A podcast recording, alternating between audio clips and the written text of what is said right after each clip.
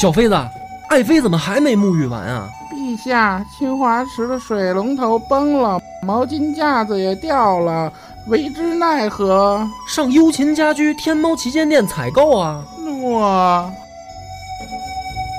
本节目由优琴家居天猫旗舰店冠名播出。把青展兮无红袖，揽高蓬兮煮美酒。一曲奏罢演刀歌，望古今兮多怀忧。竹帛横展无正败，书兄一夕夜正浓。相间多传奇诞事，君多闻兮复效忠。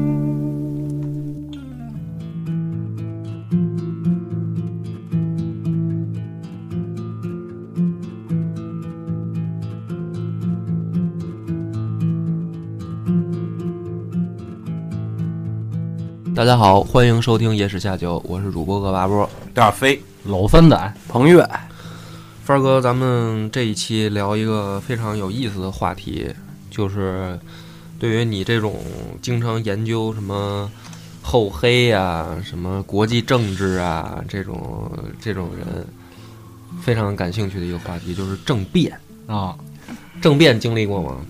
不敢，大胆 不敢。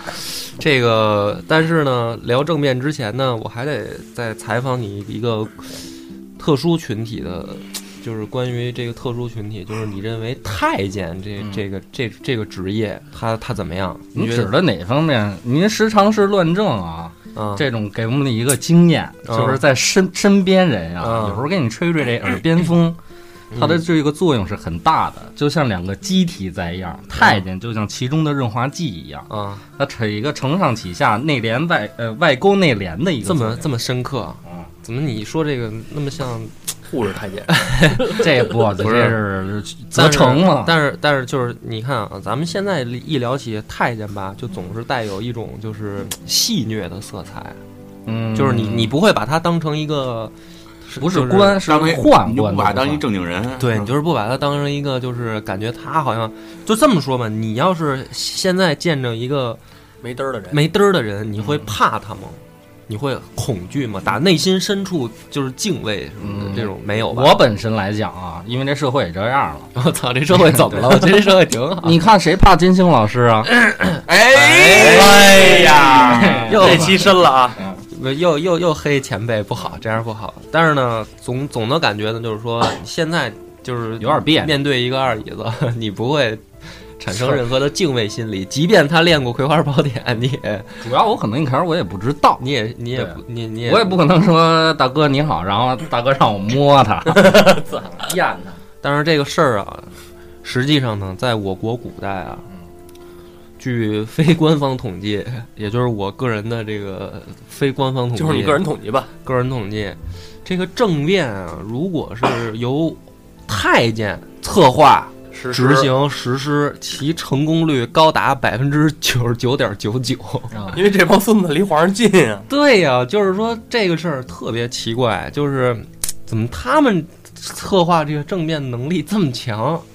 很了解吧，而且呢，就是对当时的这个世人啊，产产生一种心理上的冲击、恐惧，既然这些人都害怕，不能克制的，真的就是古代人怕太监，现代人我没见过，我不怕。不是。所以你话说回来，操，这是太监，天天跟皇上身边。你看他妈的宫女也跟天天皇上身边，他不可能说像太监似的得到皇帝的说各种宠信啊，包括商量什么事儿都跟他聊聊什么的。不是，所以这个事儿啊，今天咱们讲这个故事呢，就是我来给大家啊剖析一下，为什么这些古代的这个当官的也好，还是什么人也好，他会这么怕太监，真的是害怕、嗯恐惧，嗯，见着就发抖。就说这个 唐朝的时候啊，最幸福的职业是什么呢？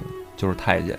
因为就是，即便你当皇帝，你折在太监手里的概率高达百分之五十以上。啊就是有唐一朝啊，皇帝死在太监手里的就多达六七位，嗯，让太监让说说有哪位啊？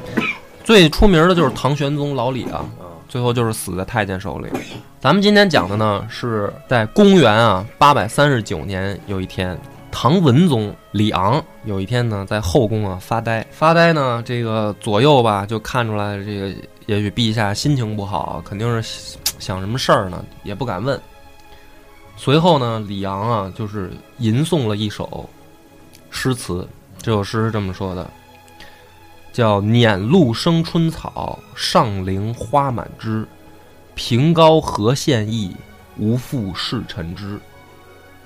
这首诗呢，是宰相舒元宇的一首作品。嗯，哎，这个李昂呢，吟诵这首诗啊，不觉之间啊，就 哭了，就是想起这个他这个宰相就哭了。哭了以后，为什么呢？他就想起了一场政变。嗯。哪一场呢？我先不说名字，因为有了解历史的就知道了。就是咱们先把这个扣留在这儿啊。这个唐文宗呢，他在历史上有过一段非常著名的对话，就跟他这个一个大臣叫周驰，他说：“你觉得我要是比之前那些皇帝啊，你觉得我应该跟哪个皇帝比？”这周驰呢，一看拍马屁的机会到了呀，就说：“我觉得陛下，你可以比这个唐尧禹舜，嗯，呃，殷汤夏禹，嗯，那太早了，这 对啊，就是古代的这个明君嘛，就跟那个韦小宝说康熙是鸟生鱼汤，就是赶紧先拍马屁吧。没想到这个话说完呢，李昂啊，特别这个伤感的说：“说你说的这些人，我都不敢比，都不知道。操，那那不至于。”说我都不敢比，说你觉得我比汉献帝如何？汉献帝咱们讲三国时候，就是上一期刚聊完嘛，让让曹操欺负的媳妇儿都给宰了，哭哭，天天主页就是哭，就是哆嗦，就是大小便失禁。说说他妈的这李昂自比汉献帝，这周尺说，哎呀，说这个汉献帝乃亡国之君啊，说陛下你怎么别的不挑，你非跟他比呢？这李昂呢苦笑，说我连他呀其实都比不上。为什么呢？心里有事儿。哎呀，说这个汉献帝啊，好歹是受制于强大的诸侯曹操嘛，我呢却受制于家奴。说罢泪崩了，哭了，泣不成声，说太他妈惨了，说我连汉献帝都比不上。哎呀，这帮没嘚儿的给我欺负的可算是够了。怎么回事呢？唐文宗啊，一共用过两个年号，前九年的时候呢，他这个叫大和，然后后五年的时候叫开城。在大和跟开城这两个年号之间，发生了一件有唐一朝啊，就是非常惨痛的一场政变。这场政变叫甘露之变，对当时的世人的心里边造成了巨大的冲击。怎么回事呢？大和九年十一月二十一号这一天。是作为什么呢？中唐和晚唐的分界线，就是咱们平常说的那个初唐、盛唐、中唐跟晚唐啊，是按照诗歌圈划分的，不是按照政治事件划分的。这一天呢，皇帝想干一件什么事儿呢？就跟宰相密谋，说咱们能不能干一票大的？能不能拜一下耶稣？哎，这咱们这一票大的，没几天了。这个大到什么程度？就是说什么呢？能不能把宫里面这帮没嘚儿的全给他们宰了？这个就就非常牛逼了，当在当时啊，就是说皇帝敢想敢干，年轻有为。结果呢，这一场这个非常牛逼的政变被太监瞬间逆袭，然后以惨败告终，给镇压了，给给给皇帝镇压了。结果呢，导致皇帝被长期幽禁，四名宰相腰斩，悉数落网，就全部都给都给擒住啊！长安城大乱，死难的市民。超过千人，成为唐朝第一痛史。就是 就是这政变让他们搞的实在是太他妈胡闹了，让太监给逆袭了，对当时的这个政治格局产生了一个巨大的影响。天下全咯噔儿，对，就是被这帮 太监给给他们整的不行不行的了。怎么回事呢？说这个宦官专权啊，从哪开始呢？其实不是从高力士开始，就是大家现在老说唐朝，一想起。宦官就老想起那个唐玄宗老李那个高力士嘛，其实不是，是从什么时候开始啊？是从那个李辅国开始。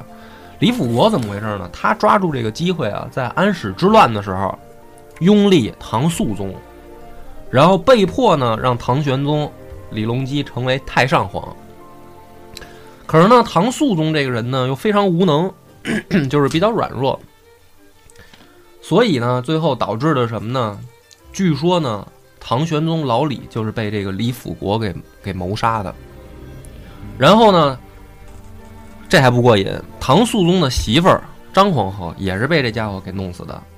就连唐肃宗本人，是在这个生病的过程中，看这家伙太牛逼了，惊吓而死，给吓死了啊！就就就，所以说，这个唐朝宦官啊，一上来就玩的比较狠，哎，那么这个 唐肃宗死了以后呢，继位的这个代宗啊，对宦官就是属于雷厉手雷霆手段了，先让刺客。把这个李辅国刺杀干掉，然后再诱杀这个于朝恩另一个太监，最后呢，再把另一个权奸陈元振给流放了。就是在他一朝一个皇帝解决三大宦官，扬眉吐气，哎，让后世子孙就是佩服，说太牛逼了。我们这个老李家可出过一个牛人，一朝干仨，其他都是 让太监干死，他一朝干仨。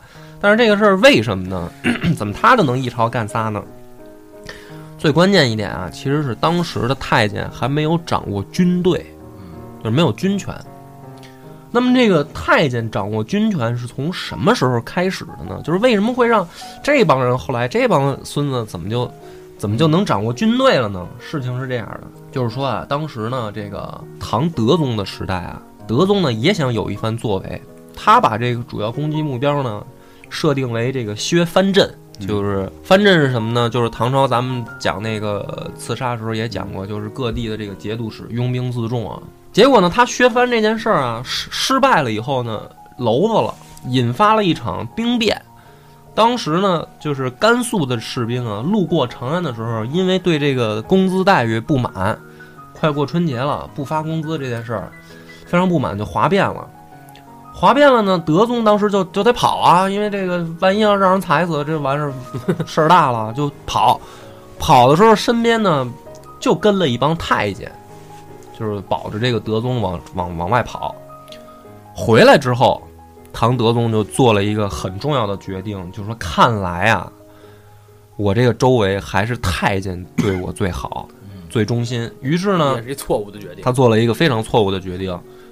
什么呢？就是禁军的主力神策军，两个主要的神策军的司令官啊，左右神策军护军中尉，从这儿这个时候开始，都由太监担任。那就是从这儿开始，太监真正掌握兵权，这个就是一个非常可怕的开始了。说白了呢，就是担任皇城的这个禁卫军的司令官是由太监开始出任。从这儿开始，唐朝就一直在这帮阉人的恐怖运作下开始运运作啊！这些太监可以最后做到什么程度呢？就是皇帝的生死和皇位的继承权都是这帮太监说了算。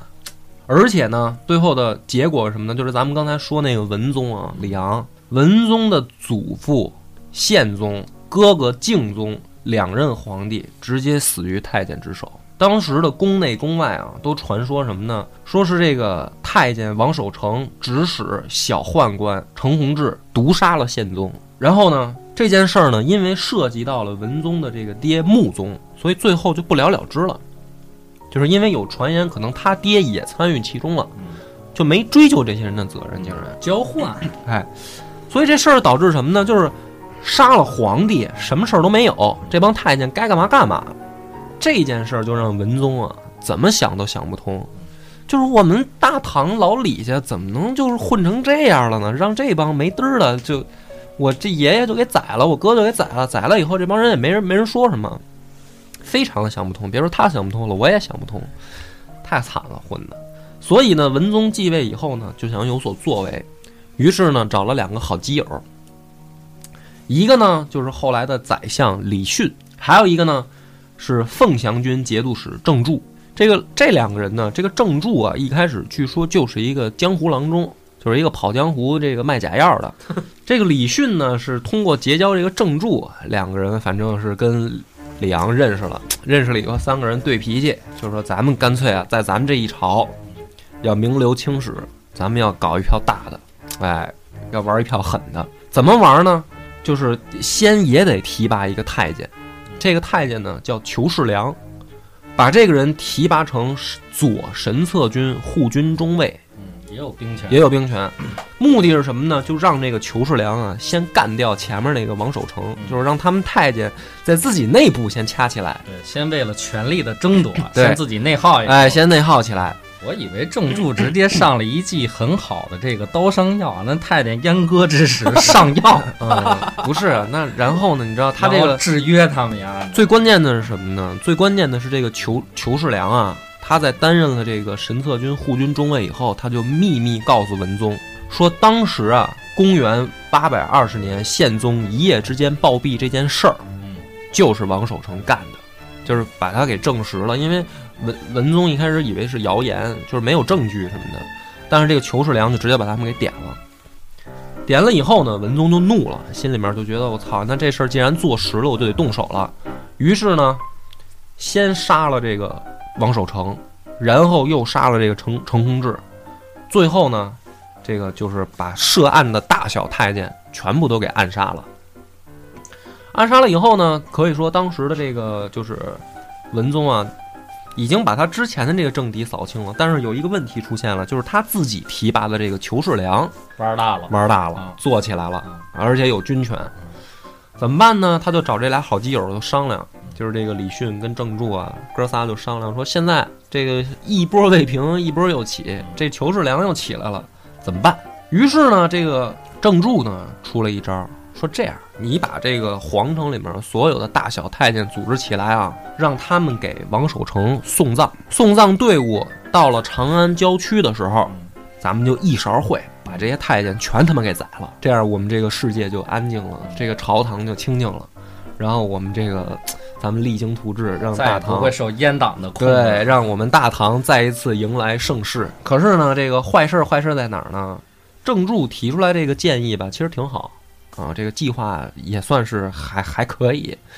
但是李迅呢，心里面有想法，他觉得如果这个计划成功了，那所有的这个功劳不就都是郑注一个人的了吗？你看你看，就是哎就是文人啊，他有的时候这个小心眼儿，小心眼儿啊，真是坏事儿。于是呢，这个 李迅怎么办呢？他就想抢这个功劳，于是呢，联络宰相舒元宇，就是咱们刚开始讲那个唐宗李李昂念诗的那哥们儿，左金吾将军韩约，然后呢，还有未上任的太原节度使王藩，滨宁节度使郭行瑜，代京兆尹罗立言，御史中丞李孝本，这这几个货啊，都是在朝中也是有有头有脸儿有面儿走关系了。走关系，大家捏过起来，说咱们在大和十九年十一月二十一日抢先动手，在宫内发动政变，直接就把这些太监在宫里面就给他们家全都办了，都给宰了。这个计划呢，他们这个剧本是这么写的：说早朝的时候啊，先让这个左金吾将军韩约呢说有本上奏，奏什么事儿呢？说在大明宫啊左金吾庭院的石榴树上发现了吉兆，有甘露。啊，说这个东西呢好，预示着我们大唐王朝要蒸蒸日上了。这个时候呢，这个韩约上奏完了以后，文宗一定要表示不信，就说还不能，说我自己干这些缺德事儿，我都心里清楚，说不能出现不了吉兆。于是呢，要派李迅前往这个庭院里面去核实。然后呢，李迅呢去完以后，这个时候在庭院里边安排下刀斧手，就是准备好。然后李迅回来的时候，一定要表示对甘露这件事产生质疑。这个时候呢，这个李昂就是皇帝，再派裘世良带于洪志这帮太监再次去核实。然后等他们进到庭院以后，立即关门放狗，把这帮人都宰掉，就是这么一个计划，看起来很完美。嗯，可是当时呢，实际的情况就是我们逼近这个历史的现场啊，发现这些演员没有受过专业训练，心理素质不过关，演过对 临场表现太紧张了，见着这些宦官，心里面太太激动了，害怕，说操，这帮人都练过《葵花宝典》什么的，回头一飞针给我崩了怎么办？韩约当时就太紧张了，心理防线就崩溃了。于是呢，第一场戏呢，韩约还是演的比较出色的，就是哎，报告皇帝，我们在这儿发现什么吉兆什么的。这个李昂跟他们对词儿啊，这些都都挺顺利。问题就出现在这个裘世良带着这个于于于于于朝恩啊，到这个庭院以后，韩约就开始出汗啊，这脑门儿就开始出汗，紧张啊，心里面就不就不就害怕呀，说这他妈可能发现核反应堆了，他一会儿要要动起手来，我操，这帮人下手没轻没重的，回头怎么弄啊？太太紧张了，就开始出汗。但是你出汗嘛，其实也没什么。你如果大夏天儿吧也好，哎，问题是当时是他妈冬天，操，这冬天这兄弟一脑门子汗在这儿拿手绢不停的擦，这裘世良就琢磨就不对劲了，说哟操，够虚的这身体啊啊，比我还虚呢。啊，说我都没事儿，他怎么这么虚啊？就去周是不是你渗透质？对，说怎么回事啊？就是就起疑心了，起疑心呢，就在附近就溜达，就是看见啊，这个帷幕的这个风把那个帷幕那个这个角边底边底给吹起来，看着脚了，哎，后面全是他妈的这个刀斧手那个靴子。于是呢，这个裘世良心里面一惊，说：“操你妈逼，要出事儿！”出事儿，当时一看这个情况啊，他心理素质其实也不好，就叫了叫一嗓子，哎呀，说哎呀，我操他妈的，这怎么回事？错，他绝对叫错了，啊他不能操他妈，他操不了，啊对，就操你哥的。吓死宝宝了！说这怎么回事儿啊？他这一嗓子喊完了，所有的太监，当时跟着他去的都他妈惊了。本来本来气氛挺好，这帮太监跟那儿，二姐你这胭脂不错呀，说 我这今天这口红什么的，他这一嗓子全他妈逼慌了，说哟怎么回事？二姐刚才发生什么了？然后 这个时候啊，宦官就先乱了。乱了以后呢，有一伙这个宦官啊，他们也不知道发生什么，说：“哟操，怎么回事？走，咱先撤吧。”就他妈跑了。这时候跑了，局面就失控了，因为后面刀斧手还没出来呢。这个当时裘志良的心里边就在想一件事儿，说：“今天他妈要摊上大事儿，怎么办？就是咱们现在怎么办？”所以帆儿哥，如果这个时候你在现场，我要是皇帝，我告诉你怎么办，那就上吧，已经暴露了。他们他们现在在这个左金吾庭院里面，就是当时现场只有韩约、裘世良，还有一帮太监，还有一帮在布后面藏着的刀斧手。在这个情况下，可以说这个就是怎么说呢？这个关键这一点就是千钧一发，马上到，马上就是你这时候的一个决定，就直接导致这场政变是否成功。可是呢，问题就是说，韩约当时就吓得就不行了。随机应变能力就太衰了。这个裘世良当时心里面啊，他有两个疑问：第一个，他不知道都有哪些大臣参与这件事儿，他可以感觉到有危险了，但是他不知道大臣都有谁参与了；第二个，他不知道皇帝参与了没有。但是他当时心里面有一个非常明确的念头，就是说，我现在开始一定要马上控制住皇帝。于是呢，这帮太监在这个裘世良的带领下，撩起裙子，以百米冲刺的这个速度开始往含元殿跑，冲刺，就是沿路就开始叫，就就是一边跑一边叫，冲啊！什么姐妹们快上啊，快把皇帝抓住什么的，就跑了。不过这帮刀斧手也够差劲的，这这种情况就冲了，刀斧手可能跑，刀斧手可能也是埋伏时间太长了，还等信儿呢，也他妈的也等，也看韩约的这个信号。韩约当时就傻逼了，说：“操，怎么都跑了？说操，我这怎么办啊？”就在后面就追。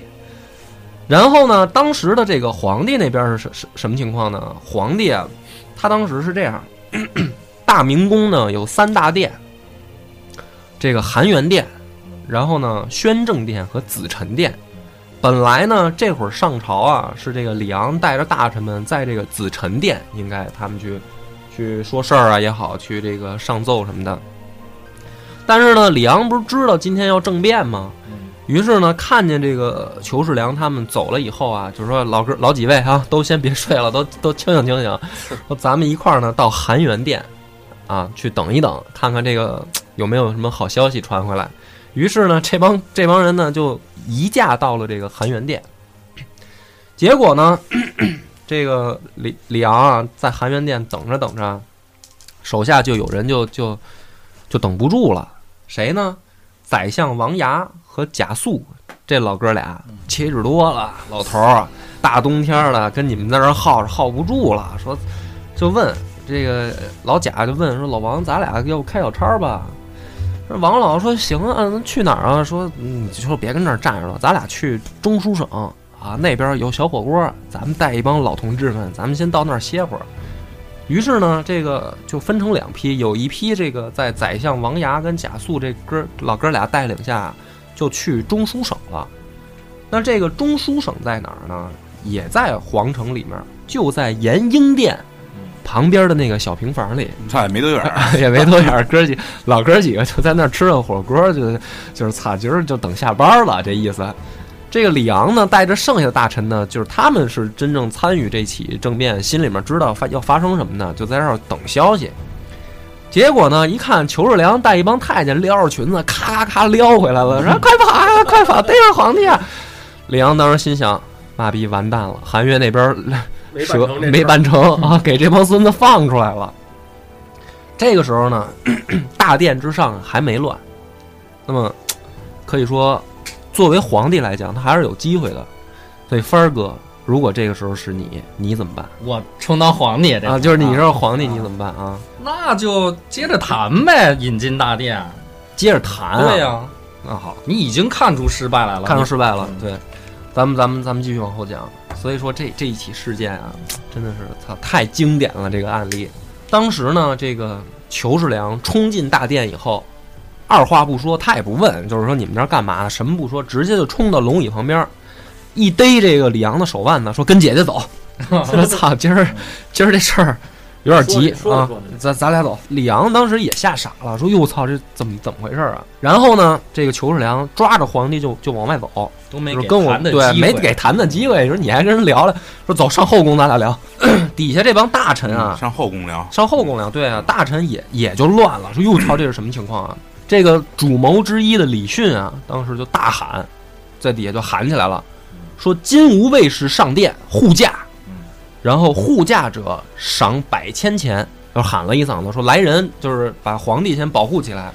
这个时候，裘世良呢还没感觉到什么，就是觉得啊，就是反正场面一乱，然后有人底下说喊护驾，这个也没什么，很正常。李训下一句话，裘世良知道这事儿他干的。下一句话是：“臣奏事未竟，陛下不可入内。”就是说我这事儿还没说完呢，嗯皇帝不许走。裘世良一下就明白了，说：“操，就是孙子，就是你，就是你想办老娘啊！”但是还不知道皇帝参没参与。但是对他不知道皇帝参没参与。然后呢，这个大殿上一下在这一嗓子之下也乱了。这帮大臣本来有的都他妈睡着了，你知道吧？就像咱俩跟跟殿上，当时我就我就问你，我说操王王老这什么情况？吃火锅怎么了，就乱了？咱俩乱了，对，了怎么还没下班啊？这怎么都乱起来？皇帝呢？皇 皇帝让人正往正往龙椅下边拽呢，一下当时这个场面就失控了。李迅一看这个情况啊，就是上前啊，抱住这个文宗那个轿子的轿子腿儿，就是不许走，你必须得听我把话说完了。今儿不许走也不行啊！这这边这个裘世良就是就是直接几个太监就开始扛着轿子准备就出发了，他在那抱着。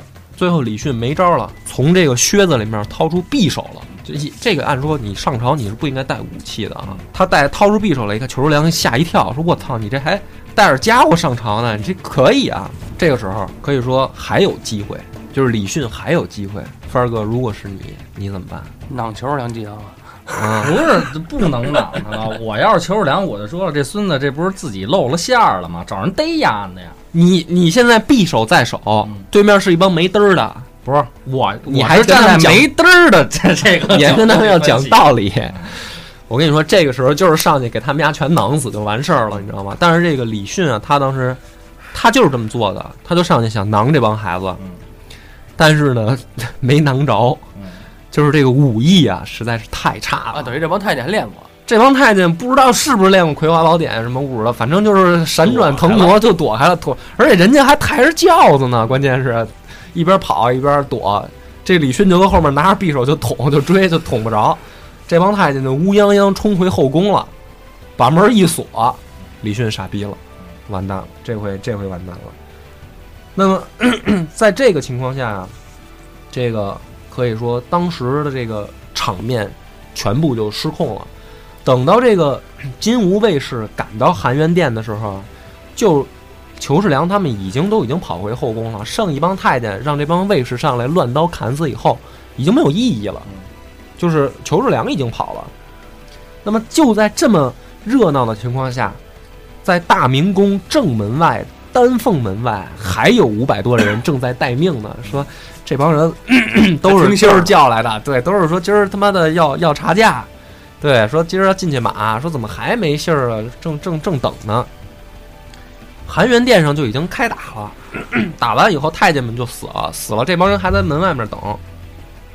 但是呢，等到裘世良冲回到后宫以后，明白过来了，哦，今儿这事儿一来二去是这么回事儿，越想越生气，越想越生气，怎么办啊？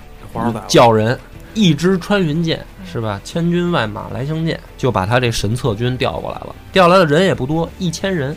神策军开开后宫的门杀回去。但是神策军是当时的这个，就是等于说部队里面精锐中的精锐，特种兵，特种兵王。嗯这个神策军到杀回到含元殿的时候，这帮大臣全完犊子，全被撂倒砍死。火锅也吃不成。火火锅，操！火锅当时裘世良越想越生气，说你们不是要要要要他妈政变要造反吗？说把含元殿上这帮人砍死了。说不对呀、还有一帮人不见了。说这个王牙跟跟这个那帮人干嘛去了？说哦，中书省吃火锅是吧？走中书省一块接着把他们也给砍了。这帮人这帮老老哥几个，这火锅肉刚下去还没开锅呢，来一帮人嘁啦咔嚓全给宰了。下点血豆腐，最惨的，对，最惨的是他们没有参与政变，人家并不知道发生了什么，今儿就等着踏踏实实就等着下班了，等着喝两口呢啊，就就他妈让人宰了。最惨的是王牙，你说老爷子七十多岁了，晚节不保，本来都快退休了，今儿可能今儿就是盖一章就就就回家就养老了，完了让人一勺烩。然后呢，这个可以说就是这一场政变以 太监完胜而告终啊。然后甘露之变，结果是什么呢？皇帝、宰相、大臣完败，然后宦官取得了全面胜利。当时在就是朝堂上，这帮大臣再加上中书省那帮人，直接被砍死六百多人。砍死以后，裘世良下令全城戒严，哎，全部都别跑，开始追查叛党，又逮出来一千多人，再宰掉。而且呢，发展到什么程度？这一千多人有点胡闹，这一千多人就是为了泄愤了，对，对就是不是参加政变，就是泄愤。对对对啊而且宰这些人，我来给大家念一下这个名单啊：李迅主谋哈，斩首；舒元宇宰相，腰斩；王牙宰相，腰斩；贾肃宰相，腰斩；王藩、郭行瑜，这是节度使，腰斩；罗立言、李孝本，罗立言在北京市代市长，腰斩；李孝本腰斩。裘世良在腰斩这些人的这个每一场必须要求百官到位观看，写观后感。就是你们家以后要再敢出这事儿，孙子等着他，看下场了吧，全部腰斩。然后呢，这个唯一一个啊侥幸逃脱的是谁呢？就是这个韩约，就是他最先怂了，但是他最先跑出去了。跑出去以后呢，一看这个到哪儿都是这个参与政变的，全都全都死了呀，没办法，只能往城外面跑。跑到哪儿呢？跑到终南山，找他老相好华严宗大师一大和尚，说请大师收留我。大师说 OK，剃度，来嘁啦咔嚓给先给先给剃，把脑袋剃光了。剃光了，说兄弟，你今天为什么想出家呀？韩约说：操，政变失败了。那个老和尚说：来人，把假发拿来给我套上送走。说这这种人不能收留，这这家伙太恐怖了，又把这韩约给赶出去了。最后呢，韩约呢流落街头啊。有一天晚上实在是太饿了，没吃的，出来觅食的时候，觅食对觅食 让人擒住，说就是他，就是这孙子，就他一漏网之鱼，就给逮住。逮住呢，送到裘世良那儿。裘世良一看，说：“孙子跑，他回来了，咱俩聊聊吧。你这事儿当时一来二去，你跟我说说怎么回事啊我？先把锅子点上啊，我你看我这刀，新磨的不错啊。这个韩约就说了，说当时啊，我是故意的，我是故意的表现得很紧张，然后调动我身体的一切机能出汗，为的就是提醒你要出事儿了啊！我是给你暗号，其实我是向着你的，我的心里面是爱着你的，还是？裘世良一听说，哦，说是这么回事儿，好，行，韩将军，看在你这么忠心耿耿的份儿上，不腰斩了。韩约一想，我太好了，逃过一劫。邱世良说：“那还是直接砍头吧，就把他也给宰了。反正呢，这个 可以说涉案人员啊，邱世良一个没落，全部都给干掉。纵观就是唐朝乃至中国古代史，宦官就是咱们开头说的发动政变的成功率。竟然高达百分之九十九点九九，关键可能就是在于他们没有洋务，我认为就是所以办事儿格外的冷静细心，就是你知道吧？所以呢，咱们今天讲了一个这个历史上的真实案件，这个大家可以作为作为一个自我借鉴，借鉴，绝对对是借鉴。千万不要得罪这些心理有缺陷的人，但是又格外细心。嗯所以真的，你 平常啊，你看见这个周围有这个什么二椅子、gay 什么的，跑离家远点儿。不是，我不是这么想的，我是觉着盘踞在现在经济社会了啊，啊盘踞在这些老总身边的秘书们，啊，这些很表危险的。这些都很危险基因表对，官官员边上的吏官们是很危险真的，这太恐怖了。你看着平常跟你嘻聊嘻哈哈的哎呀这个大哥口红啊，什么眼线啊，什么这，真他妈不办你事儿了，这帮人最靠谱，弄你没商量，属于吓死宝宝了。啊，吓死宝宝了。反正这个就是一个真实的历史案件，这一起案件直接导致啊，唐朝的士大夫一族对政治就是灰心了，嗯，都写诗都都灰心了。就是发展到最最严重的时候啊，据说上朝的时候就来了九个人，嗯其他的都回家了，不干了，干不了 玩这事儿了这帮人太恐怖了。那么这个故事最后他们的结局呢？这些宦官的结局，哦，宦官的结局啊，宦官是这样，当时呢，这个呃，裘世良就是干到了正常退休的年纪，嗯，然后呢，他走的时候呢，一帮太监就是送他，嗯，就是说，哎，裘老，裘老，你给我们传授一下，嗯，怎么才能这个位置坐得稳？怎么才能让皇帝信任你？这个裘世良说啊，说你一定要让皇帝忙，嗯，你知道吧？你千万不能让皇帝闲着。今儿送俩妞儿，明儿送点好玩的，就得让皇帝忙起来嗯。他一忙，他就没时间去接见那些士大夫，嗯他没时间接见这些士大夫，他就听不了好的建议。嗯，他听不了好的建议，他就只能任咱们摆布。所以你要让他越忙，咱们的位置越稳固。所以这些太监最后都得到了善终。嗯，真传。真传秘籍，这比那《葵他们这花葵花些怎么宝典就是最后能转扭转为正正义的这个？他们没有没有正义，他们永远也不正义。这你妈直到大唐毁灭对，灭，直到大唐完事儿啊。听岔劈了这个，嗯，这个这一期故事虽然太他妈胡逼了，一场胡逼的政变，但是是真实发生在我国历史上的一个这个政治事件啊！希望大家这个回去翻一翻史料。感谢大家的收听，再见。